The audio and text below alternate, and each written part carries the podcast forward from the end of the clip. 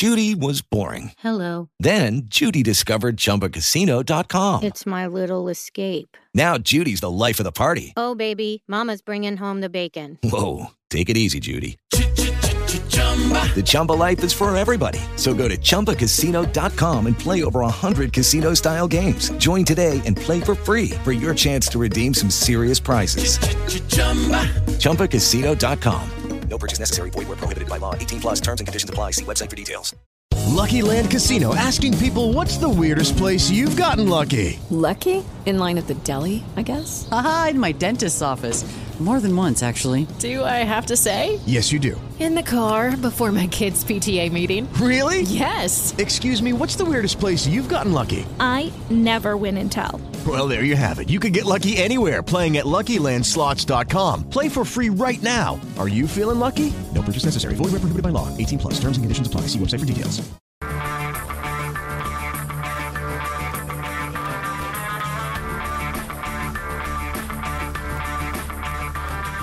Hola, buenas tardes. Estamos en punto de emancipación. Tenemos de nuevo el enorme honor de que el profesor José Luis Villacañas esté con nosotros. Ya tuvimos una oportunidad de conversar con él y ahora volvemos porque acaba de ser publicado un libro muy importante, muy significativo, porque es una historia del capitalismo contemporáneo, porque además en esa historia del capitalismo contemporáneo hay un atravesamiento, una, un recorrido muy penetrante por diversos autores, como Habermas, como Foucault, y como autores más próximos a nosotros, como Laval y Dardot, pero en definitiva eh, lo más relevante del libro es la impronta personal de, de José Luis, que se nos revela en el término teología política. Así que lo primero que pregunto para nuestra querida audiencia es, ¿qué quiere decir que el neoliberalismo es una teología política y qué introduciría esa expresión a diferencia de los otros autores que ya han tematizado el neoliberalismo lo han tratado en otras eh, perspectivas? Entonces, esas serían las, dos primeras cuestiones y expláyate. Yo creo que la, mayor significatividad de asociar neoliberalismo con teología política reside en desmontar eh, el supuesto de que el neoliberalismo tiene algo que ver con la libertad y por lo tanto desenmascarar eh, una ideología que en el fondo incorpora su semantema de libertad, pero que es profundamente totalitaria. El neoliberalismo es el totalitarismo de nuestros días. Y en este sentido se construye con la aspiración propia de toda teología política, que es constituir un totalitarismo. ¿Por qué? Como sabemos, la teología política es el, el dispositivo fundamental que permite a la vez el gobierno pastoral de las almas uh -huh. con el gobierno universal de la ley. Esta síntesis, que por primera vez lo logra en el mundo medieval la Iglesia Católica, generando el derecho canónico, que a la vez es ley y a la vez es gobierno pastoral, omnes ley singulatin, uno en uno de las almas, la aspiración de, eh, de, esa, de la producción de ese estado de cosas aparece en el neoliberalismo con la gran gobernanza mundial, eh, que en el fondo exige de los estados que se sometan con su universalidad legal a su servicio, pero que al margen de esa gran estructura de gobierno mundial, canalizada por élites eh, proconsulares, por decirlo así, sí. élites locales que sirven a esa dimensión imperial, se canaliza luego por la dimensión de mercado, por la dimensión de vida cotidiana, por la tecnificación del mundo de la vida, como gobierno de cada uno. ¿no?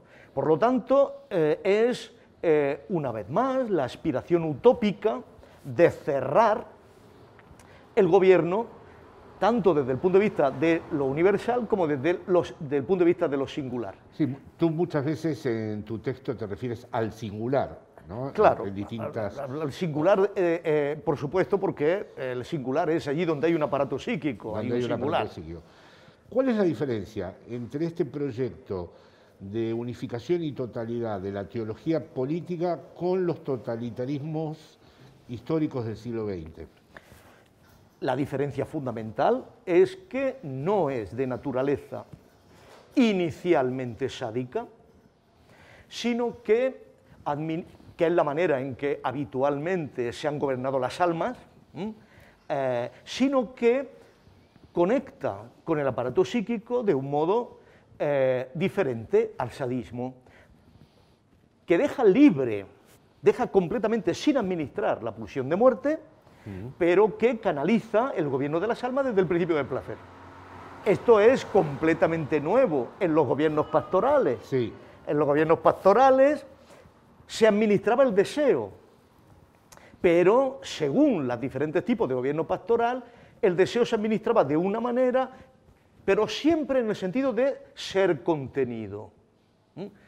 El gobierno católico medieval pues, organizaba el gobierno pastoral mediante, como sabemos, el distanciamiento, eh, la separación radical del mundo, etc. El gobierno pastoral que se inicia con la reforma, que se inicia y que culmina con Calvino, organiza el deseo de otra manera. Eh, no, no- reprime el deseo, sino que apuesta de un modo muy decidido porque el deseo disminuirá si tiene seguro su cumplimiento. Esto, es- esto en Calvino queda muy claro. Logremos el confort, logremos el confort de la vida familiar, de ahí la reivindicación del matrimonio, la reivindicación de que todo el mundo debe estar casado, porque si aseguramos que el principio de placer va a ser satisfecho, porque tenemos bienes, tenemos confort, tenemos por sí mismo, con la seguridad de ser satisfecho, disminuirá en su intensidad. Por lo tanto, aquí comienza una administración del deseo y del principio de placer que no pasa por la represión directa, sino por la, el aseguramiento de su respuesta. Nosotros, pero claro, esto es, como muestro en el texto, esto es posible si al mismo tiempo se da una solución a la pulsión de muerte. Y lo que hace la- el catolicismo o el calvinismo o los gobiernos pastorales anteriores es que a la vez que administran el principio de placer, dan una solución a la pulsión de muerte. Eh, Vida eterna o, en el caso de Calvino, eh, agotamiento, sí, claro. agotamiento de- después de la actuación. ¿no? Esta es una de las hipótesis de tu libro. El Es- neoliberalismo no le da una solución a la pulsión de muerte. no le el puede. tránsito de la pu- del No. plus de goce a la pulsión de muerte no logra eh, resolverse en el Exacto, neoliberalismo. exacto. Y esto, esto es lo que hace que en el fondo su administración del principio de placer no sea administración del principio de placer. Entonces, ahora en este punto, porque eso ya se deriva de una manera muy, digamos, concreta de tu tesis sobre el neoliberalismo como teología política, esa, digamos, tensión interna del neoliberalismo, que el neoliberalismo no pueda eh, tramitar de algún modo que el plus de goce finalmente derive hacia una pulsión de muerte. Conlleva, para ir introduciéndonos después al post-scriptum de, la, Sí, de sí. la pandemia, que es una gran pieza de tu libro, eh, conlleva algún posible eh, colapso del neoliberalismo, como algunos han afirmado, eh, lo introduce en un problema eh, que recién vislumbramos de legitimidad del neoliberalismo, es decir, ¿cómo es que aprecias tú esta... Desde mi punto de vista, cualquier principio civilizatorio que no está en condiciones de atender a la vez el principio de placer y la pulsión de muerte está condenado a explosionar. Y el neoliberalismo, en la medida en que no puede administrar las dos dimensiones a la vez, está condenado a implosionar internamente. Ahora bien, ¿qué puede significar esa implosión? Esa implosión, el peligro de esa implosión es que una pulsión de muerte no resuelta, no administrada, no canalizada, inexorablemente llevará consigo patologías. Y lo que estamos viendo es que el principio neoliberal puede implosionar en administraciones explícitas de la pulsión de muerte que son de naturaleza patológica, sádicas y masoquistas, inexorablemente.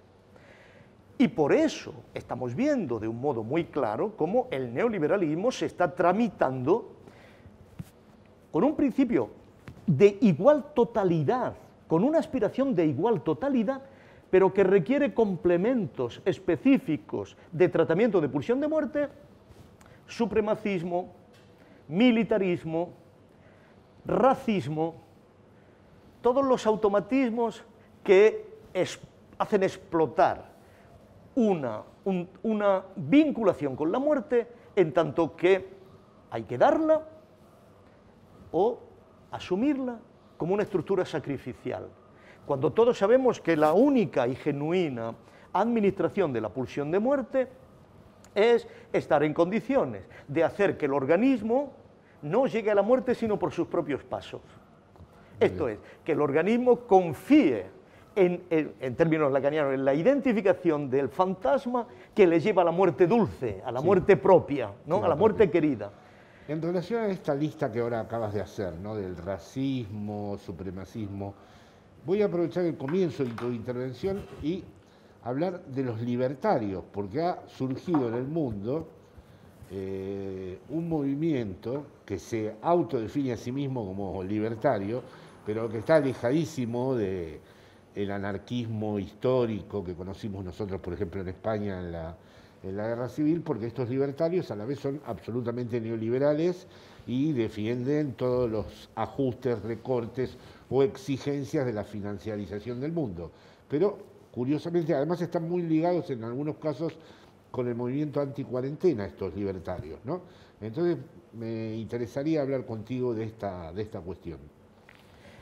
Por supuesto, por supuesto que en este problema eh, de los libertarios, libertarianos, eh, confluyen eh, muchas cuestiones importantes.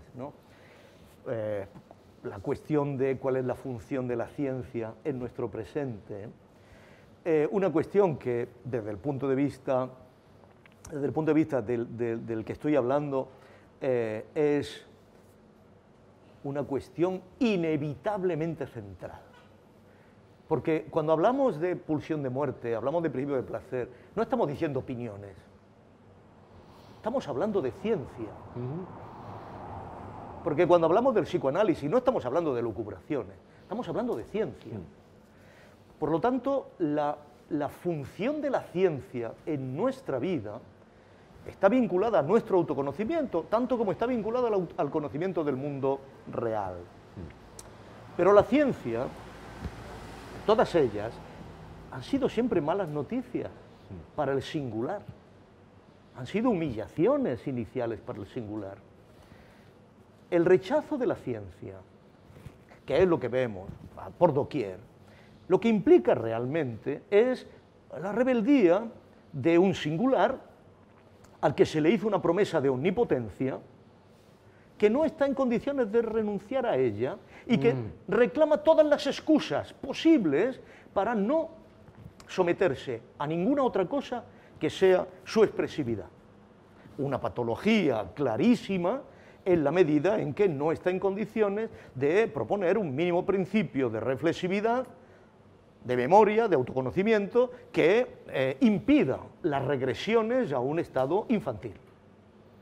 Por lo tanto, desde mi punto de vista, esto está íntimamente vinculado a la configuración de una personalidad, de una personalidad que es afín a una personalidad que no está en condiciones de verse en sus propios principios constituyentes y que tiene necesidad de regresar, en el sentido más poderoso, a un estado de continua vivencia de omnipotencia de la propia subjetividad.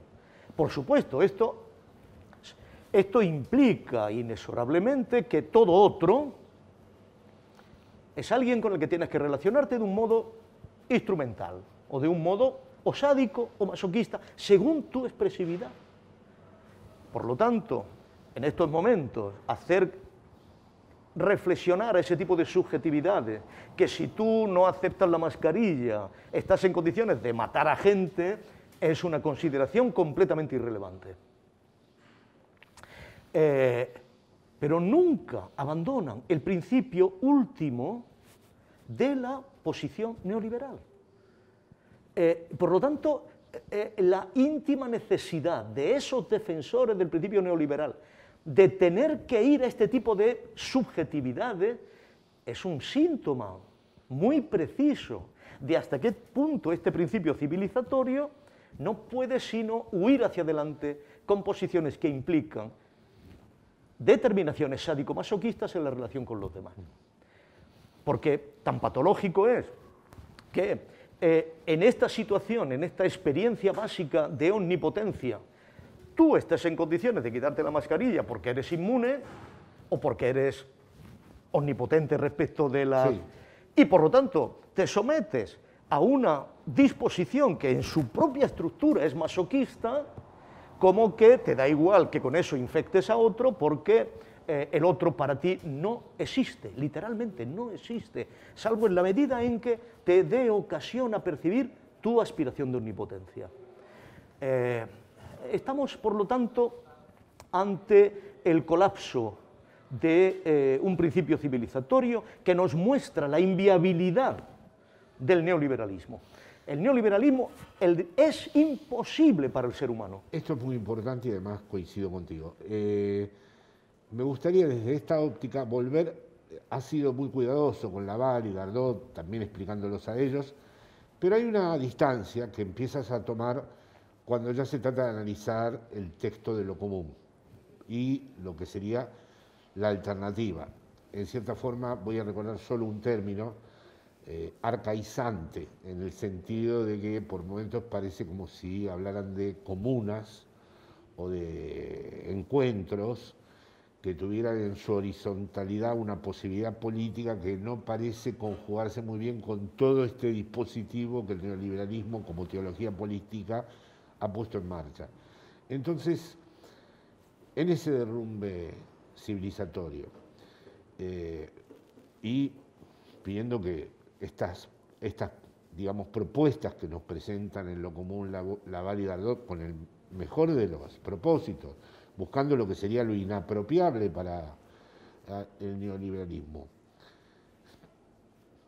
Eh, tú mismo dices, parafraseando la frase, solo en el peligro crece lo que nos salva y en lo que nos salva, le inviertes y dices, en lo que nos salva crece el peligro, ¿no? Ahí ya se, condensa esta circularidad del, neoliberalismo. Entonces ahora, ¿qué salvación? Sí. Uso la palabra salvación porque me parece que, eh, aunque no forme parte del léxico político habitual, si estamos hablando de un derrumbe civilizatorio, me parece que es legítimo emplearla. Sí, y, y desde la teología política hay que emplearla, porque el neoliberalismo durante un tiempo ofreció salvación ofreció salvación mediante la capitalización, ofreció salvación mediante el crédito, ofreció salvación mediante el homo economicus, y por lo tanto, claro, tenía que configurar una comunidad de salvados que por la impronta, por la matriz de la que procede, tenía que ser solo una parte de la sociedad. O sea, desde cierto punto de vista, el neoliberalismo jugó con categorías de redención, aunque lo que hemos mostrado es que no ha hecho más que producir vidas precarias. Vidas precarias son aquellas que no están en condiciones de responder a las exigencias de un aparato psíquico inevitable en el ser humano.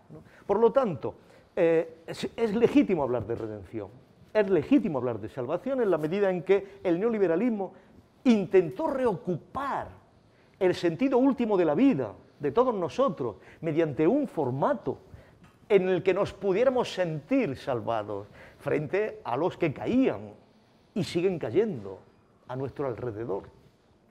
Las medidas tomadas por el gobierno de la Comunidad de Madrid es la manifestación precisa de que el neoliberalismo necesita romper la estructura de la vida en comunidades de salvados y en comunidades de eh, condenados. De condenados, sí. mi indisposición con el libro de, Lavol- de, de- de Dardot y Laval, eh, efectivamente, como con el mayor de los afectos y sabiendo que están defendiendo una causa ¿no? Eh, que es legítima y necesaria, es que en el fondo su único mensaje parte de la idea de que no hay que pasar por el Estado.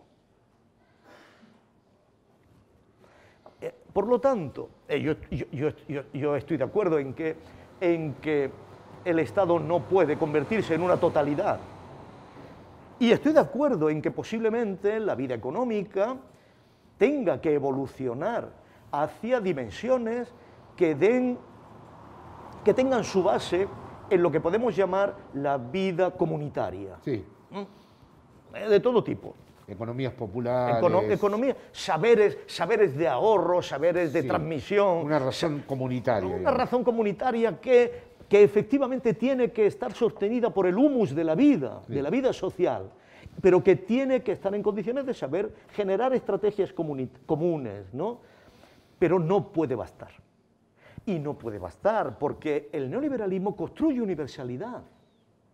Y tú no puedes contraponer la construcción de universalidad con meramente o con solo la proliferación de, comunas, de comunidades de toda índole, comunidades de artistas, comunidades de Sí. trabajadores, comunidades de... Se requiere, se requiere, si quieres hacer una verdadera oferta alternativa al neoliberalismo, un principio de universalidad. Y esto reclama eh, reconocer una función del Estado, inevitable, sin el que no es posible organizar, ni siquiera es posible apoyar en su integridad todo esa toda esa vitalidad comunitaria que pueda surgir. Porque en el fondo toda esa vitalidad comunitaria no va a poder prosperar sin que lo que podemos llamar el beneficio social o el capital social, construido por el mero... Marx, la crítica, la crítica de- Marx es en este sentido muy clara. Sin ese capital social construido por la plusvalía que se deriva del hecho de que vivimos en una sociedad unitaria, de la cooperación social, de la universalidad de las fuerzas que están en el sistema productivo, sin que eso se apoye, financie, ayude a todos esos movimientos comunitarios. Porque tenemos claro que al final la regulación última de la economía tiene que afectar a la totalidad de la sociedad y solo leyes que tienen dimensiones estatales y universales pueden hacerlo. Ahora bien, la función estatal, la función estatal de producción de universalidad, para mí es hegelianamente inevitable. Cuál sea la dimensión puede estar en discusión. Cuál sea la forma en que se articule puede estar en discusión, pero que no basta el principio de la construcción de la vida comunitaria, por supuesto. Incluso porque la vida comunitaria puede tornarse asfixiante y a veces puede tornarse improductiva o puede tornarse eh, ritualizada. Y el hecho de que tenga Puede por aparecer el plus de goce en la propia vida Claro. comunitaria. El hecho de que tenga por fuera una ley universal es protectora, crítica, con capacidad de generar otro horizonte. ¿Y qué nombre tendría eso? ¿O no hay que ponerle ningún nombre a ese Eso, principio? eso es el Estado hoy día. El Estado, la función estatal, de alguna manera. Ahora bien, en mi opinión, la función estatal, y yo creo que aquí es el punto donde tendríamos que entrar en un verdadero debate, difícilmente va a presentar la forma de la aspiración que hemos conocido hasta ahora de cubrir la función estatal con una eh, soberanía absoluta. Difícilmente va a pasar eso. Esto no quiere decir que la función estatal desaparezca, no puede desaparecer. Pero miremos lo que sucede en Europa. Dice, ¿dónde está la función de la soberanía en Europa? Está rota, está descentrada. Hay fragmentos de soberanía aquí, fragmentos de soberanía en el Banco Central Europeo, fragmentos de soberanía en el eh, Tribunal Supremo eh, Europeo. ¿Quiere decir que ha desaparecido el Estado? No. El fragmento de soberanía, definición de la moneda, que es una parte de la soberanía fundamental, está en un sitio, pero sigue existiendo. El problema de esa función no ha sido que estuviera en Bruselas, el problema es que no se usó como función estatal. Porque si se hubiera usado como función estatal en la crisis de 2008, no hubieran mandado a los hombres de negro. Tendrían que haber reconocido el principio de universalidad que había ahí y tendrían que haber tomado medidas para garantizar esa universalidad. El principio de la función estatal, eh, eh, el problema de la función estatal desempeñada por la Unión Europea es que en el fondo no se da cuenta que es una función soberana y quiere seguir tomándola sus decisiones desde el punto de vista de una función subsidiaria económica. No, es soberana. Y no ha querido darse cuenta hasta ahora de que la función soberana de la moneda inexorablemente lleva consigo la función soberana del fisco. Porque esos son los dos elementos de la soberanía. Mm. Y ha querido decir, no, solo somos una moneda, pero no somos un fisco. Eso no, no, funciona nunca, porque no se puede cindir la función soberana en ese sentido. ¿Mm? Por lo tanto, la pregunta es, ante la construcción de universalidad del neoliberalismo, no se puede responder más que con la rehabilitación de la función soberana de la moneda y del fisco, siendo asumido que estamos hablando de función política soberana. Eso y eso es función de Estado. ¿Coincide con el Estado español? Ya no. No coincide con el Estado español. ¿Pero ha desaparecido la función estatal?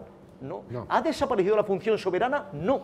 Y lo que estamos viendo en estos momentos con la pandemia es que por doquier la función soberana reemerge. ¿Puede encarnarla el Estado español? No puede encarnarla el Estado español pero ahora queda claro que es una función soberana.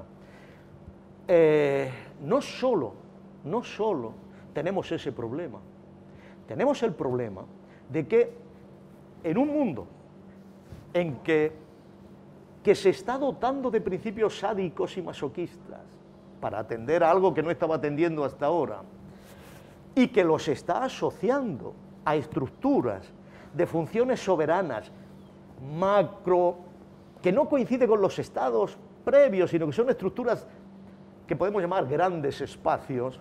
Es un estado Rusia, no es un estado en el sentido clásico del término, mm. es un inmenso espacio. ¿Es China un estado? ¿Es Estados Unidos un estado? Atención a esto. ¿Un estado como aspiró a serlo Argentina o aspiró a serlo España como lo fue Francia? No y de ahí que esté desangrándose por los cuatro costados porque no está en condiciones de producir una noción de universalidad. En estas condiciones, de esos grandes espacios, la función soberana de moneda y de fisco, que es la central para orientar la vida económica, posiblemente tenga que tener la forma de un gran espacio. Y esto es lo que vio muy bien Estados Unidos como una amenaza cuando el señor Huntington dijo choque de civilizaciones. Y dijo, el mayor peligro de todo para ese choque de civilizaciones es Europa. ¿Por qué? Porque en el fondo Europa tiene una tradición de constitución, de Estado, que aplicará a su gran espacio, como lo está haciendo. Burocracia, eh, moneda centralizada, fisco que irá poco a poco centralizándose. Y este modelo, tarde o temprano, tendrá que chocar con Estados Unidos. Sí, tú lo dices en el libro, que Estados Unidos quiere romper Europa. Claro. Y el Brexit es la manifestación precisa de que quiere romper Europa. ¿Por qué? Porque las estructuras neoimperiales hacia las que vamos requieren segmentación, requieren fragmentación. Una aspiración que a Inglaterra, a Gran Bretaña le fue muy bien durante todo el siglo XIX, el principio de autodeterminación romper todos los estados en pequeñas unidades porque son más fácilmente conquistables, lógicamente. Y este es el gran debate de América Latina y de Europa. Este es el problema. Para concluir, José Luis, porque ha sido excelente todo esto, eh, ese principio de soberanía que pudiera, vamos a decir, recuperar al Estado en su proyecto universal y que pudiera verdaderamente incluso generar una institucionalidad en relación a la moneda y a la fiscalización. Se puede nombrar con la tradición política anterior, con los nombres propios que han circulado en la modernidad, refiriéndonos a distintos proyectos políticos históricos, o aún permanece sin nombrar? Yo creo que aún pertenece. Eh, ahí, aquí estamos, como siempre, en, eh, en, los, en las dimensiones históricas de las cosas. Sí. Si uno va a Enrique IV, 1600, cuando Enrique IV propone la formación de un Parlamento Europeo, donde los soberanos europeos estén en condiciones de reunirse y de tomar decisiones de forma colegiada, nos damos cuenta que no está completamente innombrado. Permanece en el pasado como latencia. Está ahí, pero está latente. Está latente. La latencia, como tú muy bien sabes, se genera, emerge en una época de estrés, en una época de mm, negación, en una época de imposición de la ley, del principio de realidad, en una época de crisis. Y puede reemerger la latencia que hace que utilicemos energías ocultas en la memoria y en la historia que generen decisiones respecto de caminos inéditos. Por lo tanto, está ahí. Bolívar quiere hacer una gran América. Está ahí. Está nombrado. Y está latente. cuando tú escuchas canto general, algo se remueve en ti, que es una latencia que produce un deseo de un camino alternativo. Yo creo que le sucede eso. Están ahí, están latentes, tendrán que ser renombrados, pero la energía brotará de ese proceso psíquico reflexivo interior que hace que conectes con algo que no es externo ni ajeno, sino que está en el fondo mismo de ti.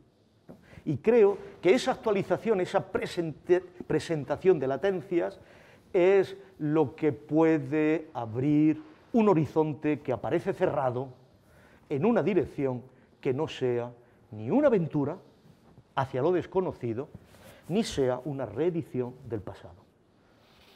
Bueno, muy bien, muchísimas gracias, José Luis. es un placer, como siempre. Excelente, eh, excelente. Jorge, hablar contigo, estar aquí con nuestros saludamos amigos. Saludamos a Punto de Emancipación con el profesor José Luis Villacaña.